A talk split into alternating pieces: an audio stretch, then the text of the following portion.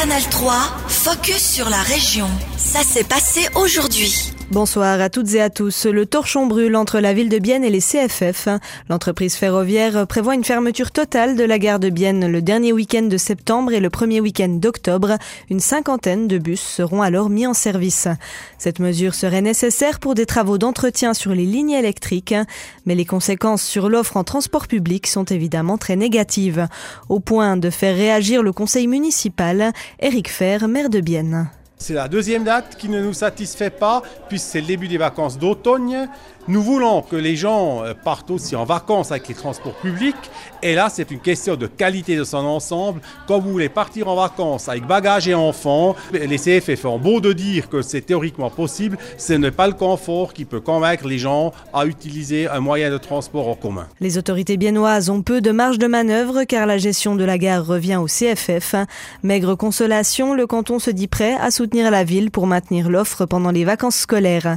Mais les discussions piétinent Eric Fer. Jusqu'à maintenant, on n'a pas pu mener avec le CEO des CFF euh, le débat sur la question de fond. Est-ce qu'on peut vraiment pas organiser ça autrement? Et ils ont surtout essayé de nous emballer dans le développement de mesures compensatoires et des mesures de remplaçant. Désolé, ça c'est pas la tâche des autorités biennoises, ça c'est la tâche des CFF eux-mêmes. Euh, nous ne sommes pas d'accord avec la réaction qu'ils ont euh, eue jusqu'à maintenant. Des propos recueillis par Télébilingue. La ville attend maintenant des propositions de nouvelles dates de la part des CFF. Affaire à suivre.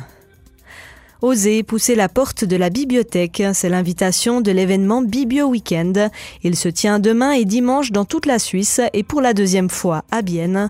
Sous le thème Mettre les voiles, la bibliothèque de la ville propose plusieurs animations, contes, musique, écriture de lettres ou création de cartes et même un brunch au milieu des livres.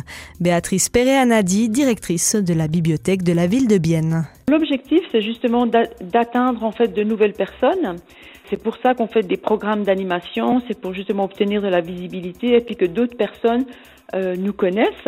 L'autre aspect, ben, c'est bien sûr aussi de proposer euh, certaines choses à nos, clients ou à nos visiteurs, à ceux qui nous connaissent bien et avec qui on a un bon contact. L'équipe espère ainsi casser l'image un peu froide des bibliothèques et le public semble répondre présent. La première édition l'année dernière a connu un beau succès. Béatrice Perret-Anadi. On a eu pas mal de monde, surtout le samedi, mais aussi le dimanche. Euh, les personnes qui sont venues le dimanche, c'était vraiment des personnes qui sont venues exprès pour ça, qui ont vu le programme. Euh, là, c'était vraiment une ambiance de découverte, c'était très agréable. Le samedi, ben, il y a tous les clients euh, habituels, ceux qui viennent toujours à la bibliothèque, et en plus, ben, les personnes qui viennent spécialement pour les animations qui sont prévues. Le programme complet est disponible sur le site de la bibliothèque. L'établissement biennois est ouvert demain de 9 à 17 h et dimanche de 12 à 13 h Orvin devrait avoir droit à son chauffage à distance. Le projet a été largement avalisé hier soir lors de l'Assemblée municipale. Il comprend la création de la société anonyme Cador, l'achat d'actions pour 60 000 francs et le cautionnement d'un emprunt bancaire à hauteur de 1,8 million de francs. Ce chauffage prendra place à l'échelette 15 et disposera de deux chaudières de 500 kWh. Il reste toutefois une étape à franchir. La bourgeoisie doit également accepter le projet lors de son assemblée ce soir. Le maire d'Orvin, Patrick Deveau, se veut optimiste.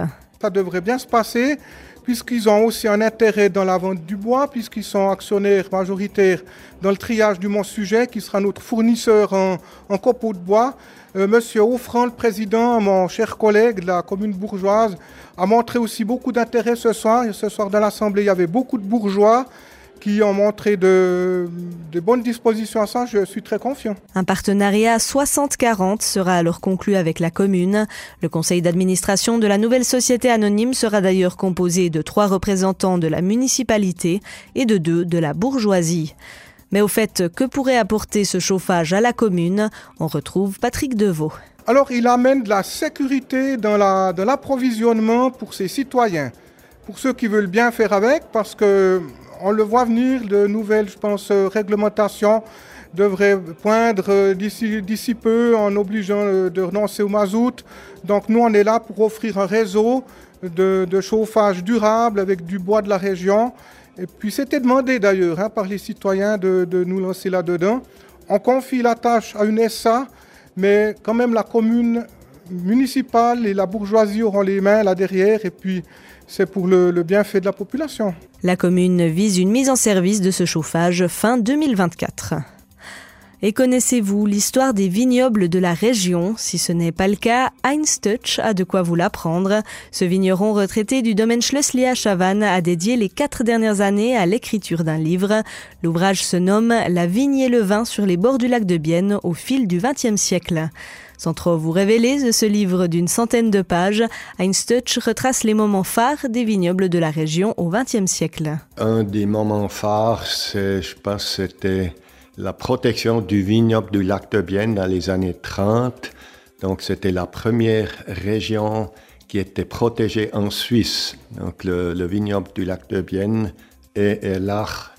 Donc, euh, pas d'autres régions étaient protégées, mais encore maintenant, c'est valable.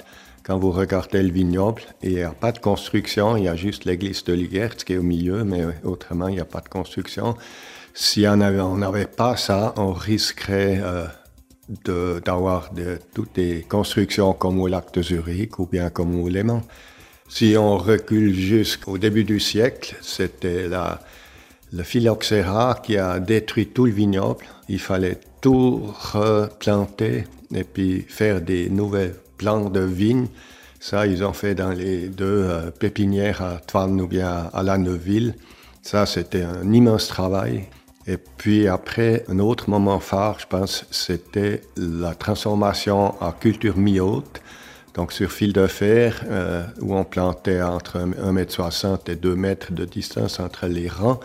Et puis là, on a beaucoup plus de place. Et puis ça nous permettait aussi d'enherber le sol viticole qui était nu avant, parce que le raisin était tout près du sol, il fallait pas de mauvaises herbes. Mais maintenant, le raisin, il est quand même à une certaine hauteur, et puis là, ça permet d'enherber, qui est pour la biodiversité, c'est super maintenant. On a des orchidées, on, a même des vipères qui sont dans les vignes ce qu'on n'avait pas avant. C'était Heinz Touch, vigneron du domaine Schlesli à Chavannes, à l'origine du livre La vigne et le vin sur les bords du lac de Bienne au fil du XXe siècle. Canal 3, focus sur la région. Aussi disponible en podcast sur Spotify et Apple Podcast.